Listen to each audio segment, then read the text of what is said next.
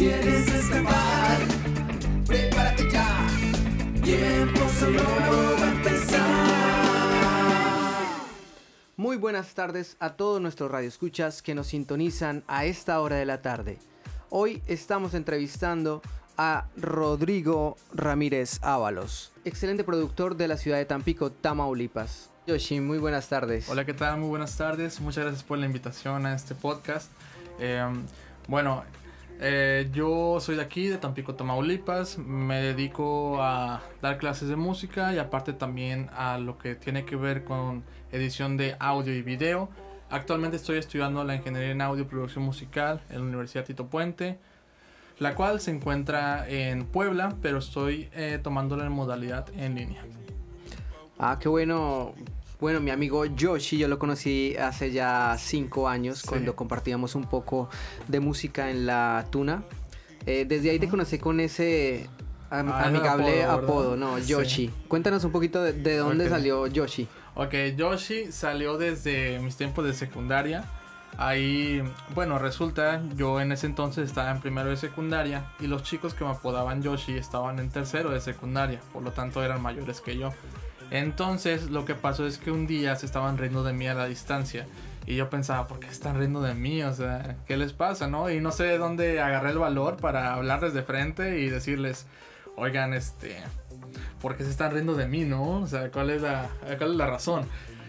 Y me contaron que había un chico que le decían Yoshi, eh, el cual era, este, aquí en Tampico se le dice como, bueno, pongámoslo en que era, era muy problemático. Era, era muy problemático y este, resulta que aventaba plumas a los climas, este, son mochilas a los eh, abanicos. Entonces, eh, bueno, era un caos y los pulsaron por eso mismo, pero yo me parecía físicamente a él. Entonces me empezaron a decir Yoshi a mí, pues imagino porque pues su amigo ya no estaba ahí le recordaba a él. Entonces, yo cuando entré al bachillerato de música y artes, em, eh, fui con una amiga desde la secundaria, hice la transición a prepa. Y ella me decía Yoshi, por lo tanto había personas que no me conocían tal cual, pero sabían mi apodo. Entonces se referían a mí como Yoshi. Y pues antes que preguntaran mi nombre, pues me decían Yoshi, ¿no? Entonces así, así me ubicaron y así se ha quedado hasta la fecha. Ok, qué bueno, maestro. Eh, compositor, arreglista, intérprete y productor. Casi nadie aquí tenemos a mi lado. Eh, eh, Yoshi. Bueno, eh, cuéntanos qué te motivó a estudiar música. Ok. Eh, realmente yo toda mi vida he escuchado música. A mis referencias este, musicales son de Disney. Yo desde que estaba chico solía ver demasiadas películas de Disney. Y todo eso pues lo este... Lo, he escuchado a lo largo de los tiempos. Cuando estaba pequeño comprábamos los VHS donde en ese entonces se ponían las películas. Entonces esos VHS pues los este reproducía miles de veces porque me encantaba lo que eran las películas de Hércules, de Aladdin, todo eso. Entonces, pues ahora sí que Disney ha sido mi referencia más grande. Canción en particular, la verdad, sería muy difícil decir qué canción era mi favorita porque todas me gustaban. Yo creo que desde ahí empecé a escuchar mucho lo que era la música orquestal, lo que eran los arreglos musicales, inconscientemente, ¿verdad? Pero lo, ya, vaya, ya lo venía escuchando desde hace tiempo y pues siempre me ha encantado la música y sinceramente creo que siempre he escuchado de todo. Entonces nunca me he encasillado en un solo género. Igual en la, en la prepa, en la secundaria sí era muy rockero, hasta tenía como que mis este de picos, los este que eran como incluso como collares y así, pero era más que nada el outfit, pero realmente yo siempre he escuchado de, de todo. Ok, Yoshi, ¿qué canción nos recomendarías a esta hora de la tarde? A eso de la tarde, bueno, justamente eh, como hemos preparado una dinámica, de hecho, eh, aquí en el podcast, donde voy a presentar lo que he hecho en el estudio. Y me gustaría mucho compartirles una canción que es de un cover de un gran amigo mío, que se grabó en colaboración aquí en el estudio. Y eh, es un cover del artista Castro. eh, y se llama Si el mundo se acabara hoy, interpretado por Jared Santiago. Un saludo, Jared, donde sea que te encuentres.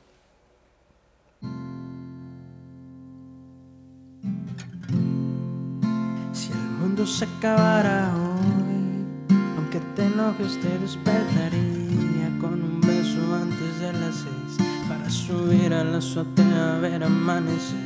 Pondré en el centro de la mesa un ramito de violetas y el agua para hacerte un té. Ya sé que solo lleva una de mí. Podré quedarme así mirándote. Cada segundo cuenta, la vida se va. Cada segundo cuenta quiero aprovechar que estás aquí a mi lado. Si el mundo se acabara hoy, te llevaría a bailar y por última vez lo intentaría aunque ya sabes que no sé. Cocinaría para ti, aunque no soy tan bueno. Si el mundo se acabara hoy, me comería tu boca y no podría parar hacerte reír hasta no respirar. Y te diría mil veces que te quiero. Te tomaría todas las fotos que me pidas. Tendría tus manos cerca de las mías. Te llevaría al cine, al parque. De abrazarte no podría cansarme. Volvería a escuchar tu vida entera. Te dejaría dormir con mi playera. Esperaría que cierres los ojos para cerrar entonces mis ojos. Cada segundo cuenta, la vida se va, el tiempo está contado. Cada segundo cuenta y quiero aprovechar que estás aquí a mi lado. Si el mundo se acabara hoy, te llevaría a bailar y por última vez intentaría aunque ya sabes que no sé. Cocinaría para ti, aunque no soy tan bueno. Si el mundo se acabara hoy, me comería tu boca y no podría parar de hacerte reír hasta no respirar. Y te diría mil veces que te quiero. Qué bueno que el mundo no se acaba hoy. Que mañana voy a despertar contigo y que cada día puedo repetirlo. Qué afortunado soy. Qué hermosa canción. Bueno, pues un gusto y saber que este trabajo se produjo acá en, en tu zona de trabajo. Y pues bueno, eh, yo tengo una pregunta muy interesante. eh, ¿qué, ¿Qué ingredientes debe tener un artista para que te interese producir su música? Bueno, aparte de, la lana. No, mentira. No, pues ahora sí que eh, sí. no, no, no, no, real- realmente este, bueno, cada artista, eh, este mundo de la música es algo este muy muy peculiar porque eh, el artista se forma de diferentes maneras. El artista puede tener unas experiencias muy buenas y las quiere compartir con su música. Asimismo que un artista puede tener muy malas experiencias y las comparte también por su música. Entonces, el trasfondo de vida de cada artista siempre es muy diferente y este y cada uno tiene algo algo único que, que demostrar, algo único que grabar, que plasmar. En este caso, este, he trabajado con diferentes personas, diferentes mundos. Cada, cada persona es un mundo y cada persona este, tiene algo que la hace invaluable. Entonces, realmente, ahora sí que al momento de grabar, puede ser a, a quien quiera que tenga un proyecto, que tenga una idea. Y pues ahora sí que yo con las herramientas y conocimiento que he adquirido con el tiempo, yo los ayudo a, a, este, a plasmar esa idea, a construirla, a, terminar, a, a terminarla de pulir y ahora sí que terminar una creación este, propia. Eh, a veces no siempre llegan con todo el proyecto completo o simplemente llegan con la idea, con el concepto y ya yo los puedo apoyar eh, dentro de las posibilidades para, para crear este, en, su, en totalidad lo que quieren este, expresar. ok, ¿cuál fue la primera canción que grabaste? La primera canción que grabé, si no me equivoco, me parece que justamente fue esta.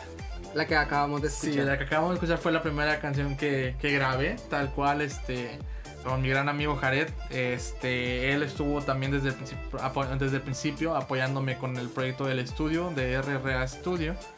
Y este y vaya, ahorita ya tengo un espacio más acondicionado para crear este tipo de trabajos, pero anteriormente estaba en mi cuarto todo esto.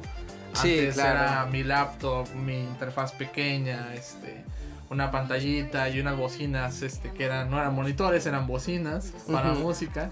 Y bueno, yo así empecé y la verdad es que yo nunca pensé en el equipo que no tenía, simplemente pensaba en sacarle provecho con a lo que tenía, ¿sabes? Nunca dije, ay, es que no tengo esto. No, o sea, siempre dije, bueno, suena, entonces voy a sacarle provecho y voy a hacer lo mejor que pueda con lo que tengo. Y pues prácticamente así empecé y pues como todo, poco a poco fue una inversión, se fue invirtiendo, este, más que nada informándose en qué sí invertir y en qué no. Y pues fue más que nada eso, eh, lo que, eh, mi evolución y pues esta fue la primera canción que, que grabé. Qué bueno. Sí, porque siempre pasa que uno como músico llega a explorar la producción y se aficiona, ¿no? Entonces comienza a comprar el micrófono, la guitarra, eh, bueno, la guitarra la tienes, pero eh, el- los monitores, a, a invertir en un, bueno, en todo, en todo esto. Y pues ya veo que tienes una excelente zona de trabajo. Cuéntame también cuál ha sido el trabajo que te sientes más orgulloso y por qué. Ok, este, ok, está, está medio, medio complicado, ya que de todos mis trabajos me, me siento muy orgulloso, la verdad. Todas, todos han tenido grandes anécdotas y grandes experiencias.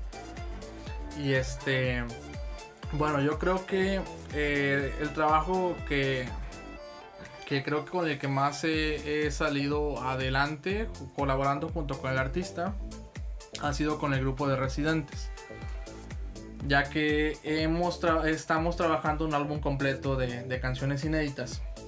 Este, solamente que aquí lo característico es que eh, este proyecto es trabajado para que lo interprete una banda. Sin embargo, ahorita solamente son, son este, mi colega Israel, que es el autor de las canciones, y yo soy la realista de las canciones. Lo apoyo en la guitarra eléctrica cuando eh, nos, nos hemos presentado en vivo ya, de hecho. Hemos tenido la oportunidad de, de hacer como un acústico eléctrico. Entonces, este, eh, hemos estado produciendo las canciones del grupo de residentes y pues, y pues ahora sí que faltan todavía unos, unas tres canciones más de producir. Pero vaya, no, no, no es porque digo que uno sea mejor que otro, sino como que es el que más hemos estado consecutivamente trabajando más que nada. Ok, bueno, me gustaría escuchar alguna canción de la que han grabado con residentes. Bueno, no sé cuál nos puedas colocar a esta hora de la tarde. Ok, claro. Este. Le voy a poner lo que. lo que sería. eh, la canción que estamos trabajando actualmente. El nombre es Salida Fácil. Y bueno, aún no está terminada totalmente la canción, pero les puedo mostrar un fragmento. Justamente, de hecho, este David, yo como le marqué a mi colega, el artista, para comentarle, ¿no? Todo esto, porque algo muy importante aquí que quiero manejar en el estudio es la transparencia con todos los artistas que se manejen aquí. Entonces, donde se use su obra, donde se comparta su obra, siempre procuro mantenerlos informados para que me den su aprobación y pues podamos, este, ahora sí que disfrutarla todos. La siguiente, el siguiente tema es del grupo de residentes y se llama Salida Fácil.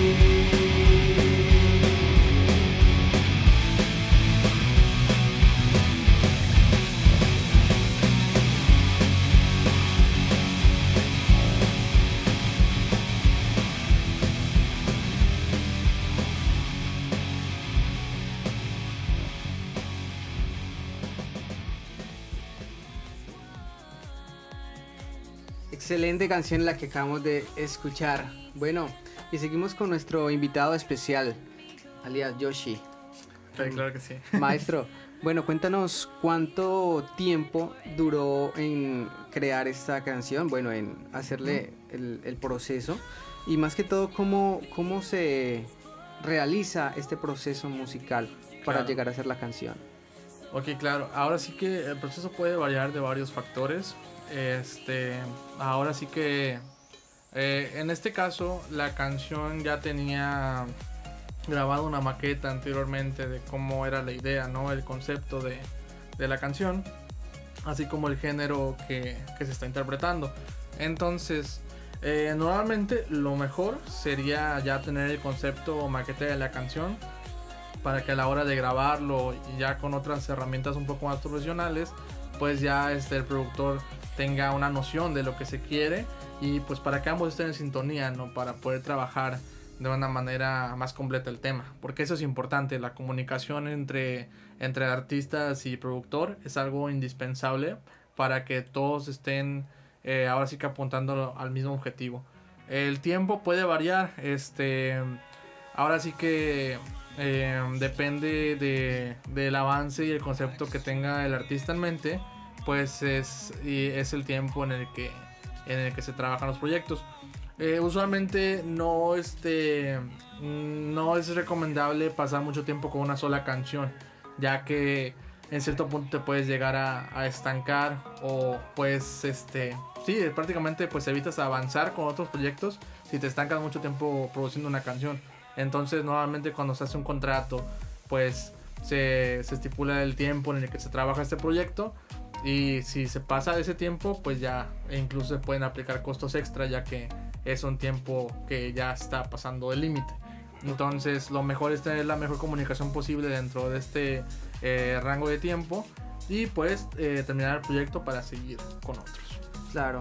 Pasa muchas veces que a veces hasta los mismos artistas no saben qué es lo que quieren y cuando llegan acá pues se demoran un montón de tiempo. Entonces yo pienso, bueno, eh, ¿qué información crees que debería tener un cantante o un artista antes de entrar a un estudio de grabación? Claro, bueno, este, qué bueno que lo mencionas, es muy importante este, tener varias cosas en mente, ya que la diferencia que siempre, este, que siempre comento, siempre les comento a los artistas, es que es muy diferente el pensar eh, una, en una presentación en vivo, eh, compararla con una sesión de grabación, ya que son cosas totalmente diferentes. Tú sabes que en vivo se requiere a veces de un show para que la gente esté atenta, eh, que sea de algo dinámico, ¿no? Que sea este, algo representativo y característico del grupo.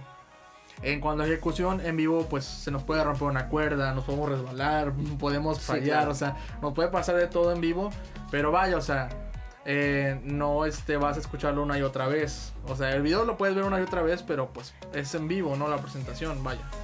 Pero ya en una sesión de grabación tienes que venir ya estudiado con todas las partes de la canción, tienes que venir ya este con una mentalidad más despejada para trabajar, o sea, tienes que venir un poco más centrado, porque ahora sí que muchos hablan del equipo que se tiene, que si es el mejor, que si no es tan bueno, pero pues ahora sí yo creo que independientemente del equipo, lo que sí lo que sí pasa en el estudio, en cualquier estudio, es que se amplifican más tus errores. Si como tú vengas estudiado, es lo que se va a capturar.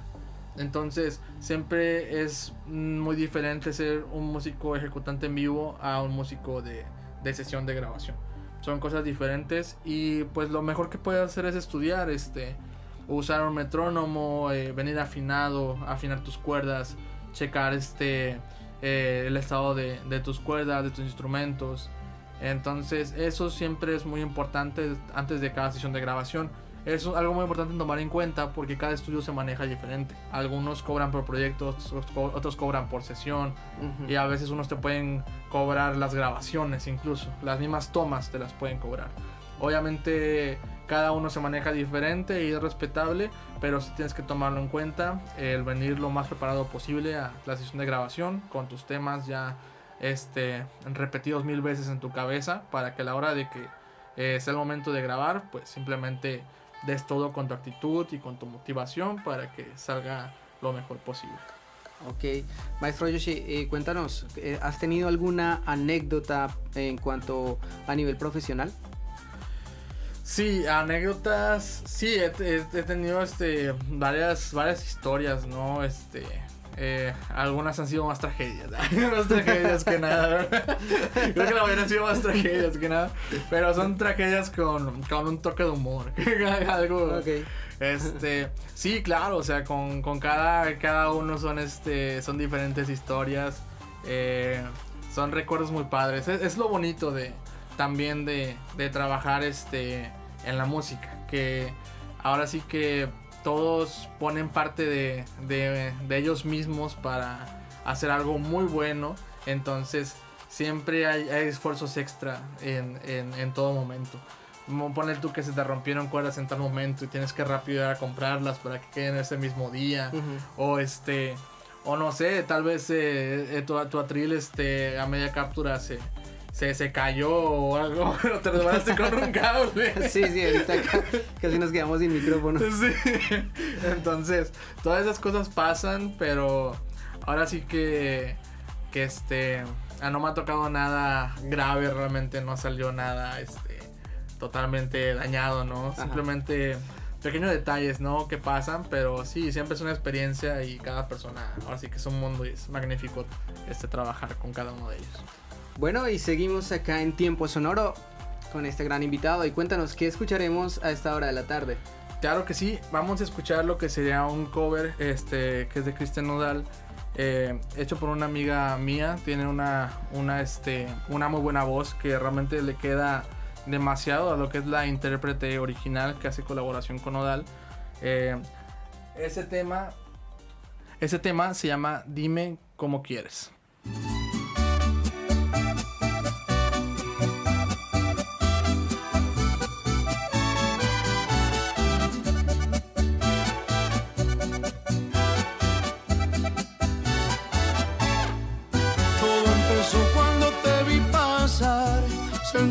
Tan bonito que no sé explicar. Tú me cachaste y me gustaste más. Ay, qué chula rancherita, hola, ¿cómo estás?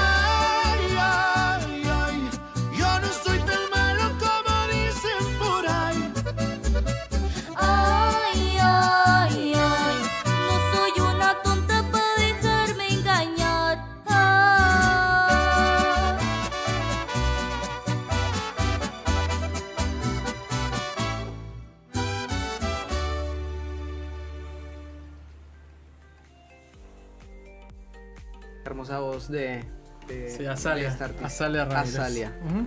¿Es, es prima tuya. No, pero nos opinamos igual. sí, Ok, por el Ramírez. sí. De hecho, también David Ramírez. Ajá, Primo. David Ramírez y Rodrigo. Sí es. Bueno, tengo una pregunta muy interesante. Eh, digamos, cuando llega un artista a- aquí y te, bueno, generalmente trae una pista musical, eh, ¿cómo haces para evadir esa parte de derechos de autor o, cómo, cómo lo manejas desde el punto profesional? Ok. Sí, lo que son los derechos de autor es algo muy importante de tomar en cuenta, ya que pues actualmente de hecho ya se han puesto leyes un poco más estrictos en cuanto a derechos de autor. Eh, ya hemos visto casos, yo creo. Hace poco pa- apareció el caso de la gatita, ¿no?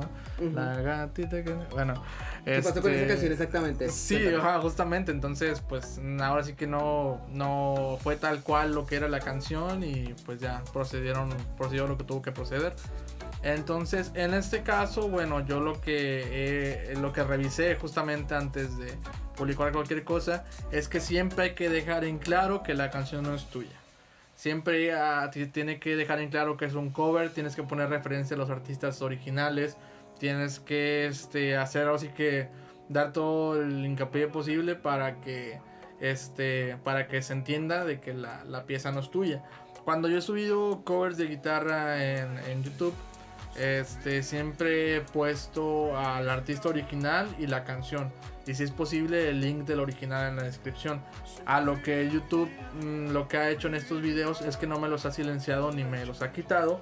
Simplemente abajo en mi video, YouTube agrega el artista original, el álbum de, de, de la- de donde se está sacando la pieza y la fecha de publicación del artista. Entonces prácticamente en el cover, abajo YouTube ya está poniendo la liga de, de la canción original de referencia.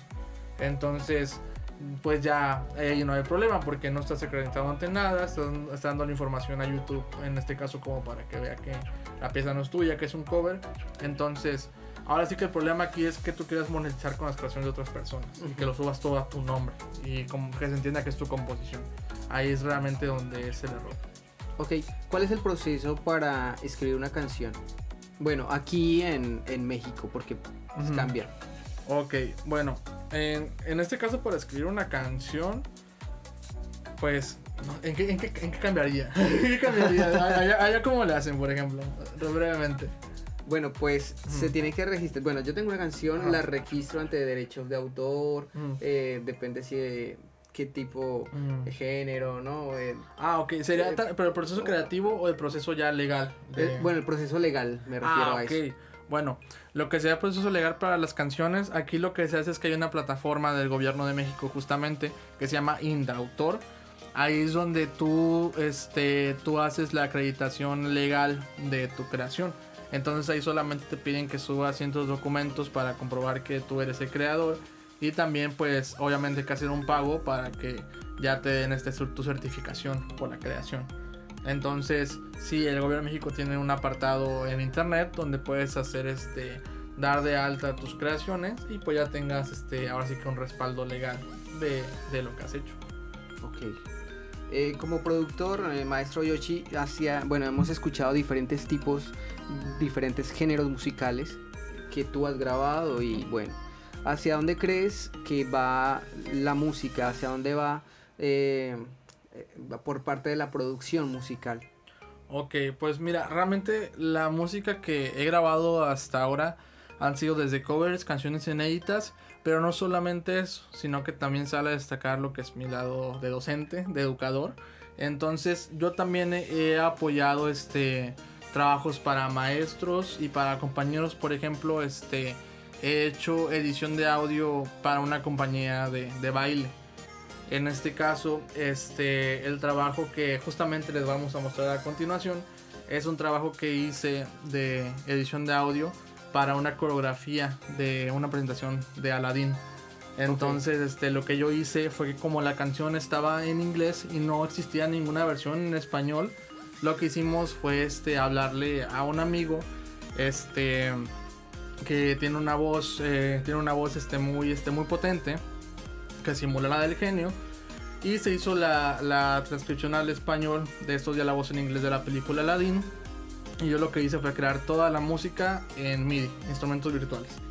Entonces, lo que vamos a eh, escuchar a continuación sería el tema de introducción de Aladdin, pero versión en español y con instrumentos digitales que yo mismo programé aquí en el estudio.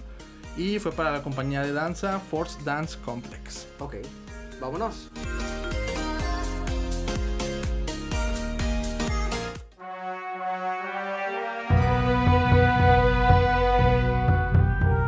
Salam y buenas tardes mis amigos.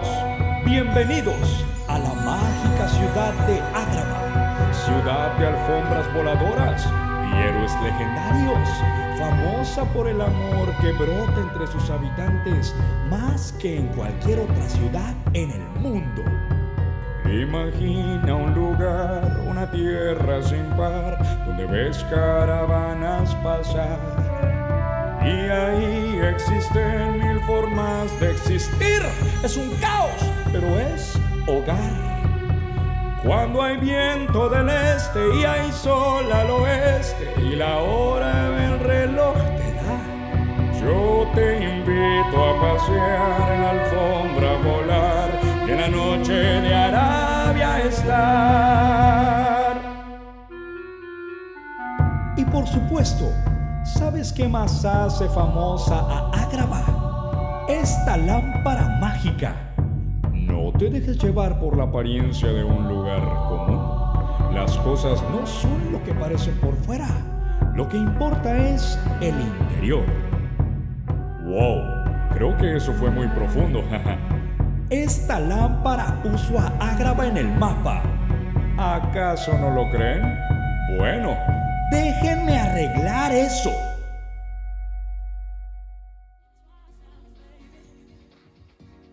Excelente, excelente trabajo. Te felicito, maestro. Muchas gracias. Pues me gustaría saber mm, si es más fácil que tú cuadres con una persona que tiene su instrumento, eh, que tiene una forma, que la canta, ¿sí? Eh, llegar a hacer eso primero o desde tus instrumentos de, digitales, como dijiste, MIDI, que son unos sonidos pregrabados, me imagino, ¿cierto? ¿Cierto, maestro? sí, bueno, explícanos un poquito más de eso. Eh, ¿qué, cómo, ¿Cuál, cuál, cuál es más fácil crear? Ok, este, mira, realmente ahorita la tecnología ha avanzado bastante, entonces eh, ahora sí que varía mucho de calidades. Nuevamente, pues estos sonidos, algunos son plugins gratuitos, otros son de paga, entonces la diferencia pues radica, radica en eso, ¿no? Este, actualmente se pueden hacer trabajos muy buenos con instrumentos digitales. Mm, Obviamente la música electrónica se ha hecho ya con instrumentos digitales. Eh, puedes simular ya una, orquesta completa solamente con, instrumentos digitales. Entonces yo creo que eh, puedes llegar a tener un buen trabajo si lo sabes ecualizar, si lo sabes componer.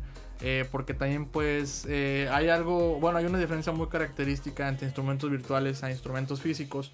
Y es que, por ejemplo, el feeling del artista, pues no puedes este, recrearlo ah, con un instrumento digital, ¿no?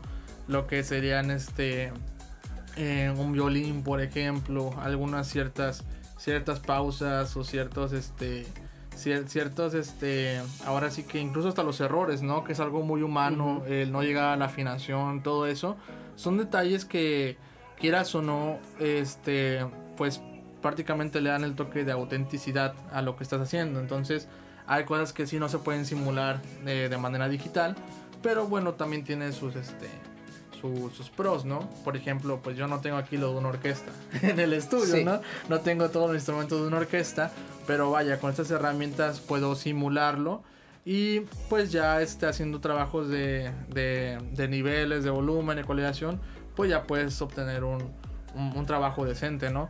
Pero claro, o sea, ahora sí que no te puedo decir que uno es mejor que el otro. Sinceramente, yo creo que depende de las necesidades de la persona y ahora sí que pues el espacio también y, y- y lo que y lo que pueda adquirir también para el sonido que desea. Ok, interesante. Muy interesante todo esto de los bancos de sonido, pues ya se sabe que es difícil tener la orquesta como acabas de decir y este trabajo que acabamos de escuchar pues es el vivaz ejemplo de, de esto.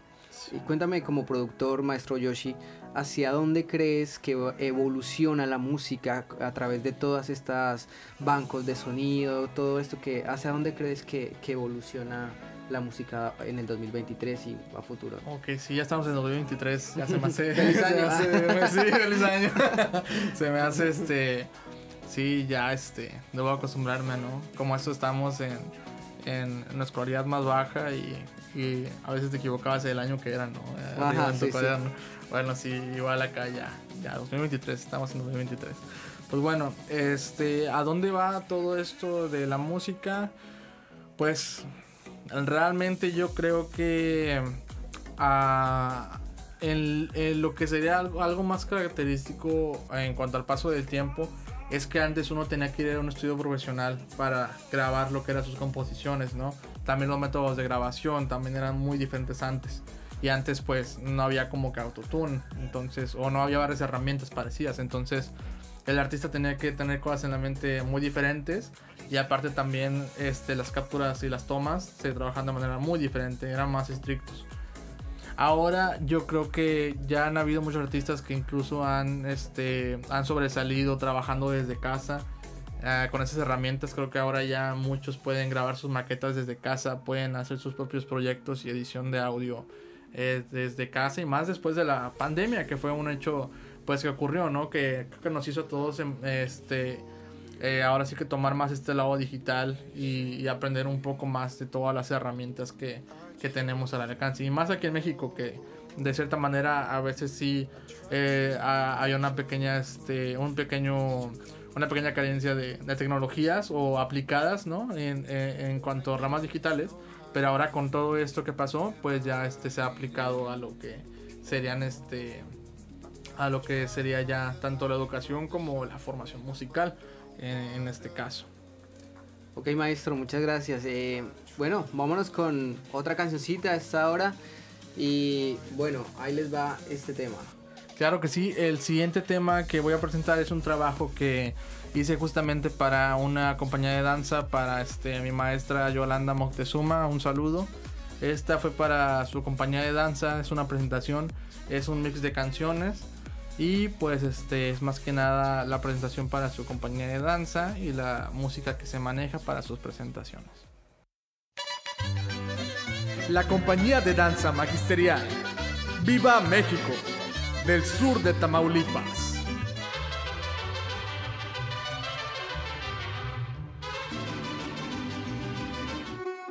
Tiene como propósito transmitir y preservar las tradiciones de México. Como su música,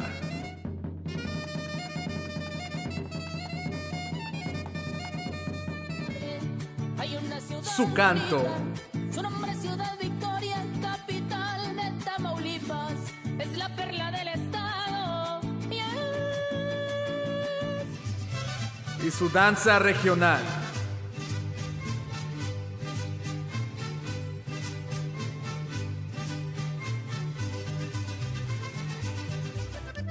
Demos la bienvenida a la compañía de danza magisterial ¡Viva México!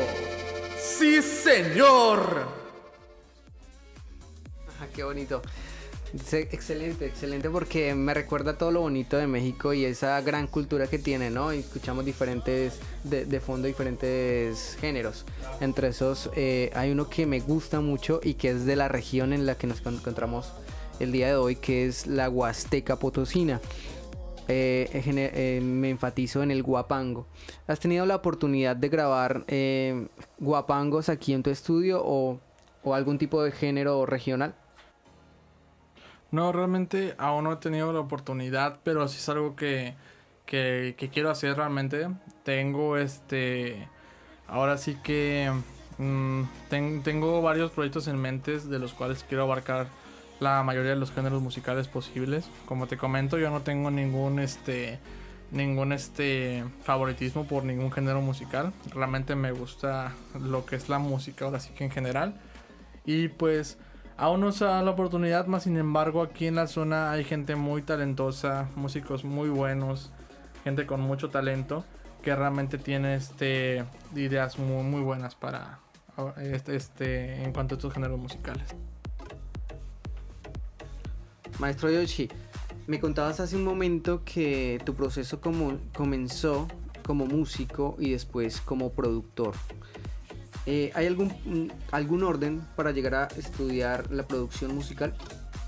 En sí la producción musical, este, bueno, yo empecé como te comenté como licenciado en educación artística y ahí prácticamente lo que aprendí pues fue en general lo que son las artes, va desde la pintura, eh, lo que sería el teatro, también este, la música, claro, este, artes plásticas, entonces eh, danza, claro, entonces todas estas áreas son las que se abarca como licenciado en educación artística. Eh, para estudiar lo que ya es la producción musical, bueno, pues de entrada, pues es ya está enfocado prácticamente en lo que sería solamente la música, ¿no? Eh, una cosa es ser, por ejemplo, este ingeniero en audio o productor de audio, ya que solamente te encargas de manejar este lo que sería este tanto el DAW en la computadora o el equipo con el que vas a grabar, solamente viene un artista, captura y listo, ¿no? Ya para ser productor es algo completamente diferente, porque el productor se encarga también de la imagen del artista. Entonces, lo que es el productor musical eh, da, da este lo que sería eh, ya ya tiene que tener un concepto más completo de lo que es el, eh, la idea del artista, ¿no? Lo que, lo que le queda mejor, lo que le puede funcionar más, ¿no? Porque cuando es un proyecto hay este hay diferentes maneras de, de, de, de trabajarlo. Una cosa es si quieres grabar un proyecto pues por gusto, ya no vas a editar nada, ya no quieres este no te interesa que sea conocido, que peguen y ganar dinero sobre eso, o sea, que solamente te interese, por ejemplo, grabarlo porque es algo que tenías en mente y no te importa, vaya, si quieres que sea rentable o no. Y otro tipo de objetivo ya es este eh, que quieras que tu producto sea rentable, que se venda a las masas. Entonces ya ahí haz otro camino porque tienes que buscar qué es lo que está en tendencia, qué es lo que más está vendiendo, qué es lo que se está escuchando, cómo hacerlo rentable, este, tu imagen también tienes que adaptarla para que para que sea ahora sí que pues un producto, ¿no? Prácticamente este y pues vaya que, que te sea redituable. Maestro Yoshi, ¿el productor musical nace o se hace? Bueno, yo creo que hay aptitudes que, que uno este que uno desarrolla con el tiempo, pero creo que también es mucho mucha personalidad. Tienes que saber de todo un poco para poder trabajar con, con diferentes tipos de personas. Yo creo que tienes que tener hasta un, la- un lado de psicólogo, este, para poder este eh, enfati- empatizar con, con las otras personas y sobre todo que pues esto no, no es un trabajo sencillo porque pues dedicas prácticamente gran parte de tu tiempo investigando, este, eh, viendo qué innovaciones hay dentro de la rama, dentro del medio. Y pues este, yo creo que todo eso este, lo vas este, aprendiendo con el tiempo, pero sin embargo hay cosas que, que ya uno debe que tener, ¿no? O sea, no te conviene mucho ser una persona introvertida en este medio porque tienes que estar siempre presente en diferentes tipos de lugares, tiene que ser alguien pues extrovertido, que desarrolles una buena comunicación con las personas para pues ahora sí que trabajar proyectos en conjunto. Ok, eh, ¿cuál sería el consejo que le das a las personas que quieren llegar a ser productores musicales?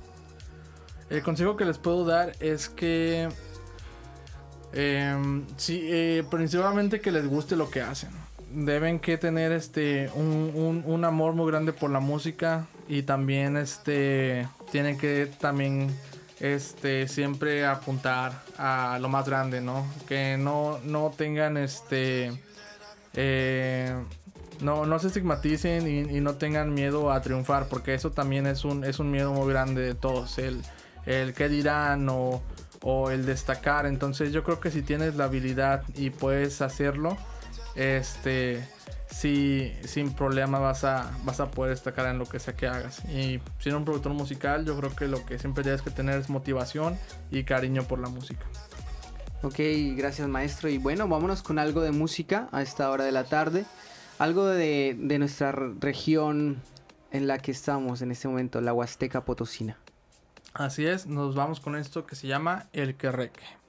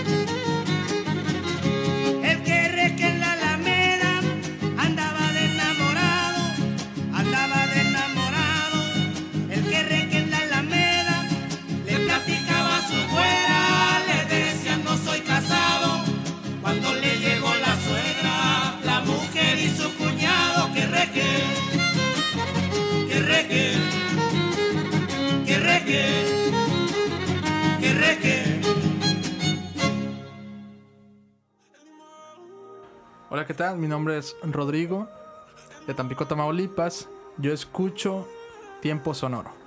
Nos vamos con la siguiente canción, que es La Llorona, una leyenda urbana de la región.